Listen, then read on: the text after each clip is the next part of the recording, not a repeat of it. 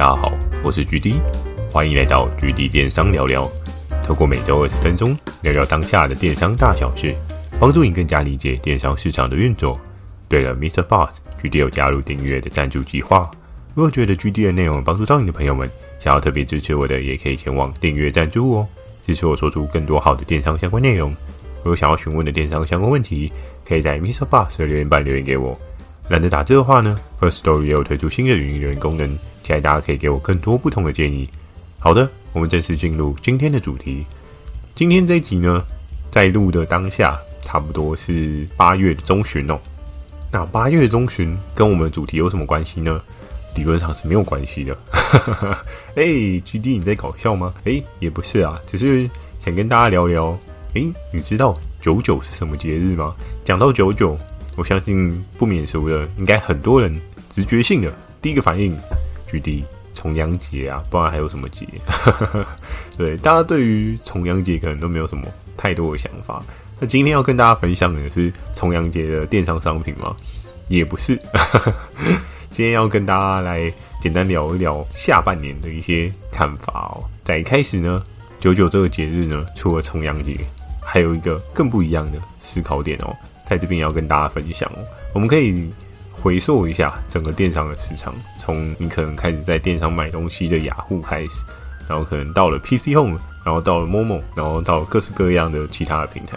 我们可以看到啊，在这么多节日当中啊，我们最有印象的会是什么？双十一，对不对？哎，大家剁手的时间就是双十一啊。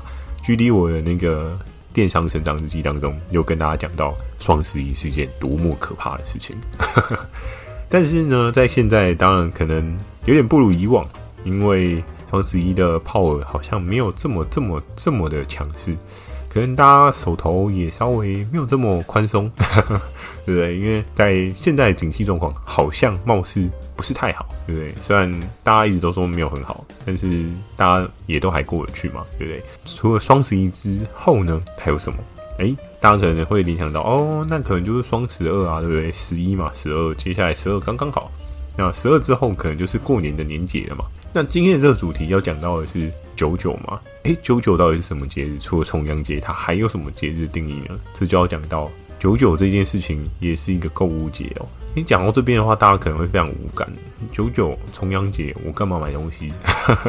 又不是像中元节，可能有些人他要普渡，要买一些各式各样的祭拜商品嘛，对不对？那九九到底要干嘛嘞？对不对？其实这就要讲到我们刚刚有说到的是双十一，是淘宝、阿里巴巴，就是比较偏大陆那边带来的一些对应的节庆嘛。我们可以看到电商的进化成长过程当中啊。诶，每个节日的塑造啊，都是一件非常重要的事情哦。我们可以从以前大家都是在打双十一跟双十二的时候，看到现在每个月都有一个节日，每一个平台的节日呢都有不同的定义。然后呢，非常有趣的是，为什么要提到九九这件事情？就要提到开始造节的这件事情。在几年前啊，很多电商都是 focus 在于哪些节日呢？就是双十一跟双十二，就有点像实体通路多半都是 focus 在所谓的周年庆哦。可是，经由虾皮进来这个市场当中啊，诶，开始有些人思考说，我可不可以天天都跟双十一一样猛？我可不可以天天都跟双十二一样开心？我可不可以天天都跟过年一样？诶，我相信大家应该都知道，没有办法天天过年的。但是很多人，就是不试不知道，就是要试了试看看。才会知道说有没有这个机会哦，所以在几年前呢、啊，我们就可以看到虾皮它在台湾这个市场，诶，它有各式各样的方式嘛。大家最了解是所谓的免运嘛，对不对？哇，还撒免运券，对不对？吸干大家的荷包。但是到了这一些节庆啊，我们知道双十一、双十二，诶，我不确定大家知不知道，其实九九是虾皮造出来的。九月九号是电商下半季的。前哨战，为什么会说是前哨战呢？因为我们都知道啊，电商旺季多半都是下半年，通常从九月开始，十月、十一月、十二月，然后到了过年这段时间是电商的标准旺季时间哦。在这之前呢，多半就是一些风风雨雨，比较偏向淡季的时候，尤其过年之后啊，哇！我相信应该有经营电商的人都蛮闲的吧，可能或许会出国 happy 一下，对不对？诶，终于解禁啊，出国 happy 是刚刚好而已嘛。所以我们就可以看到是说，在不同的节奏当中啊，诶，虾皮他选择在九月这个开头做一前哨战。那在几年前啊，他开始经营这九九之后，诶，殊不知不经营还好，一经营突然其他平台都开始盯上他们。为什么？发现他造节的成效怎么这么这么的好哦？包含在他那时候九九造节的过程当中啊，也是有很多合作伙伴都有跟 GD 我分享说，诶，GD，你知道吗？虾皮的九九很猛诶，对不对？又找谁谁谁代言？当然，我们现在都知道他们后面的一系列套路嘛，找各式各样的明星，然后来代言某个版位。对，之前觉得最猛的是那个踢球的那一位，糟糕，我又忘记了他的名字。但就是一个很知名的球星啊，对不对？我们就可以看到是说他们在造节过程当中啊，其实他们那一套呢是拿就是对岸淘宝、天猫那一个方式来做啊，他们希望塑造出一个，他们希望可以塑造出一个。更厉害的采购节哦，经由这个采购节呢，看能不能再发挥出第二个双十一，又或者是第二个双十二。所以九九这一个购物节呢，它的重要性就在于它算是另类的，诶，又造节成功的过程哦，也就是引起大家在各式各样的月份啊，开始各式各样的造节，像是什么三八，诶，妇女节对不对？现在讲妇女太 low 了，大家都讲什么女神节，或是各式各样的节。我们可以看到，就是每个月啊，多半现在每个平台也都会有各式各样不一样的节。反正诶、有什么样话题，有什么样的声量，有什么样的季节需求性，我就试试看嘛，对不对？有事有机会，没事就吃亏嘛，对不对？所以在那个过程当中啊，我们就可以看到，诶、欸，从虾皮的九九，然后开始衍生到各式各样。我们也可以看到某某 PC 或者是雅虎或者是其他的平台，他们都会有各式各样的造节活动哦。那前面跟大家讲了这么多造节的过程啊，诶，接下来就要讲到，我觉得可以跟大家分享一下对于下半年的一些看法哦。下半年的这些看法呢，其实会掺杂一些我在市场上面收到的讯息，然后包含我自己的一些想法哦。首先呢，要讲经济嘛，讲经济会不会太死死板了，对不对？经济好不好，大家看灯号都知道。然后又一堆人被裁员嘛，对不对？有科技厂啊、制造业啊、无薪假，无可厚非的是，经济也会联动到电商的影响哦。我相信现在经营电商的人也不见得会非常轻松哦。包含举例我自己跟合作伙伴，有一些目前还有在合作的对应的对口，我们常常都会讨论说，嗯，以前这个价格就卖得很开心的，现在就没了。那当然也是很有可能是因为需求转换的问题啊。就你不可能一直都有需求嘛，不可能一直都像疫情口罩那个时候一直喷、一直喷、一直喷，对不对？又不是喷泉。那现在大家的口袋呢，比较没有这么 mic mic 嘛，对不对？所以你就必须要用一些不一样的方式，然后你可能要更深入的研究到它深层的需求。所以下半年的看法，我觉得理论上今年应该还是一个不是很旺的年。当然。讲不是很旺的年这件事情，可能对某些人来讲的话刚好，但是对某些人来讲的话，他就觉得不会啊，GD 我的业绩还蛮好的啊，所以有时候见仁见智，有可能刚好你的领域这一个商品的类别是需求上升期，比如说像是接下来下半年，诶，不知道大家有没有注意到，年假很少，因为上半年都放完了，所以在这个过程当中啊，你就要去思考的是说，诶，旅行这件事情还可行吗？还是你可以去做的方向吗？因为如果下半年的年假并没有这么多啊，诶，大家是不是还有钱可以出国玩？这件事情要思考一下哦。那如果假设大家都没有钱出国玩呢？你用一股脑疯狂性的补了一堆旅行用的周边商品，哇，恭喜你啊！应该是库存会堆得满天飞哦。所以在下半年啊，我觉得今年还是相对保守，因为可以回归看到去年，又或者是 maybe 前年在九九的这一波啊。我相信各大的平台可能都没有很强的突出的状况哦。那包含我们也可以展望到九九之前的上个六一八，六一八中好像貌似也不是到非常的好。所以在下半年的看法，我觉得假设你的商品你可以感受到它没有很明显的往上走的时候，千千万万。库存就不要堆太多，你可以稍微加码一点点，但是也不要太多，就是在于一个刚好卖完跟量不会太多的库存压力状况，因为你还是要保存一些对应的库存空间，你才可以做一些商品的转换嘛，甚至说你才有做新品的可能性嘛。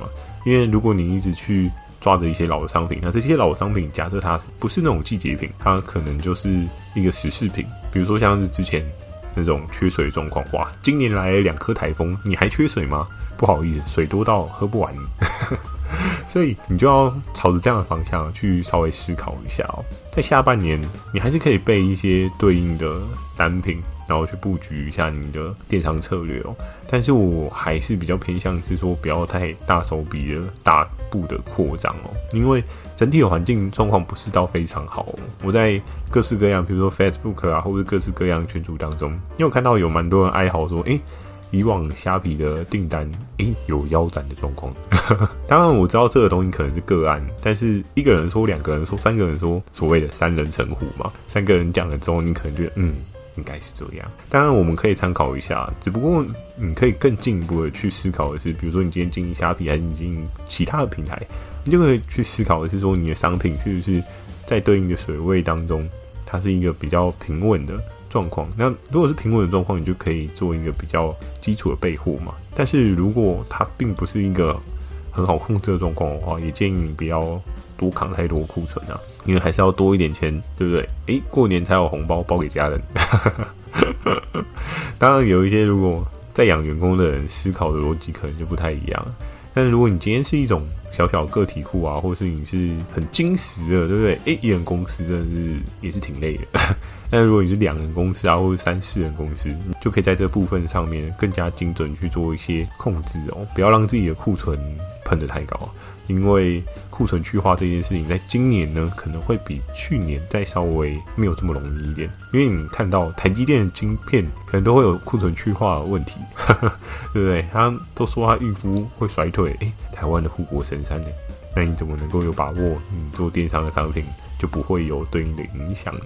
对不对？所以我们就要去思考的是说，在下半年，你可以一样持续的布局，你甚至可以依照对应的节庆，又或者是大家最喜欢的，对年底的交换礼物，交换礼交换礼物无极限啊！对，每次看到搜寻的那个价位啊，嗯，一年比一年还要低耶。以前看到的是交换礼物四九九哦，或者六九九啊，三九九哦，还有看到交换礼物九十九、六十九，我想说哇哦！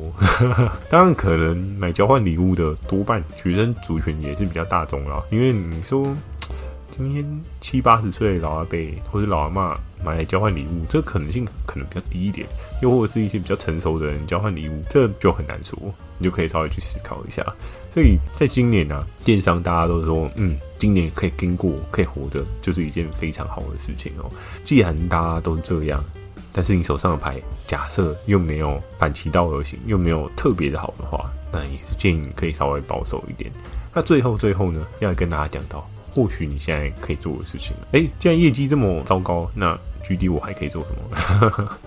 我觉得在这个过程当中，你就可以开始去思考的是说，诶，你今天假设你今天是在经营虾皮的商城，又或者是虾皮的卖场，好了，你可以去思考的是说，你在这个品类有没有其他发展的可能性哦？比如说，在现在的状况啊，很多人都鼓吹所谓的专卖店，专卖店有专卖店的好处，因为你可能可以深耕，你可以做得更深。比如说，你今天就抓着一条产品线，然后你可以去各式各样的发挥，可是。这件事情呢，还是那句老话，鸡蛋不要放在同一个篮子啊。也是建议你可以多一些卖场，多一些尝试。比如说，你不要让自己只有一个课题。假设你今天做婴幼儿的产品，你就只做婴幼儿产品。嗯，如果假设你的生活当中你还会接触到其他东西，比如说你今天会开车载小朋友去上学，那你就会有两条线。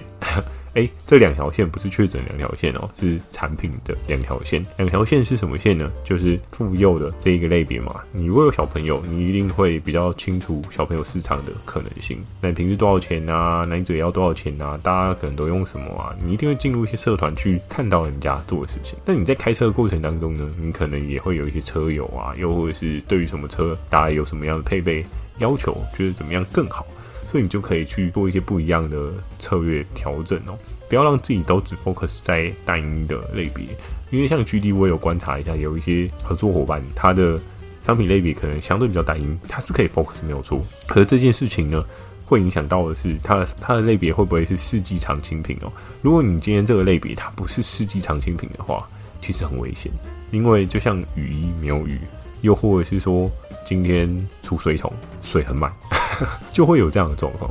所以你可以让自己多留一条路哦，甚至你今天在业绩状况可能没有很好的时候，诶，是不是你可以再去打造第二个战场，第二个可能性哦？像现在的平台真的真的非常非常多，然后甚至在现在趋势呢，也有一些人想要去做 TikTok 哦，但那一块相对还需要一点时间去观察。可是你今天手边呢，如果假设你今天，我相信应该蛮多的听众朋友，maybe 你都只有虾皮而已，你可以试试看去。了解一些不一样的平台，当然像之前也有跟大家分享那什么 i open more seven 的那个，虽然我们还没有定期追踪后续的状况，诶，它是不是有成长呢？但我记得在社群媒体当中，我有看到他们好像有一些优化，所以 maybe 你也可以去朝那个路线去了解一下。很多人都说希望 i open more 可以打趴虾皮，但是距离我自己是觉得您断路。还真的挺远的，但我们也是期待本土产业有一些不一样的火花，对不对？哎、既然是给虾皮赚，那给 Seven 赚哪一个好呢？对不对？Seven 有股票可以买，你还可以成为他股东呢，对不对？所以在这个过程当中，你就可以去做一些不一样的思维哦，不要让自己只框框角角在对应单一的领域当中，你可以试图去发展、去延伸一些不一样的领域。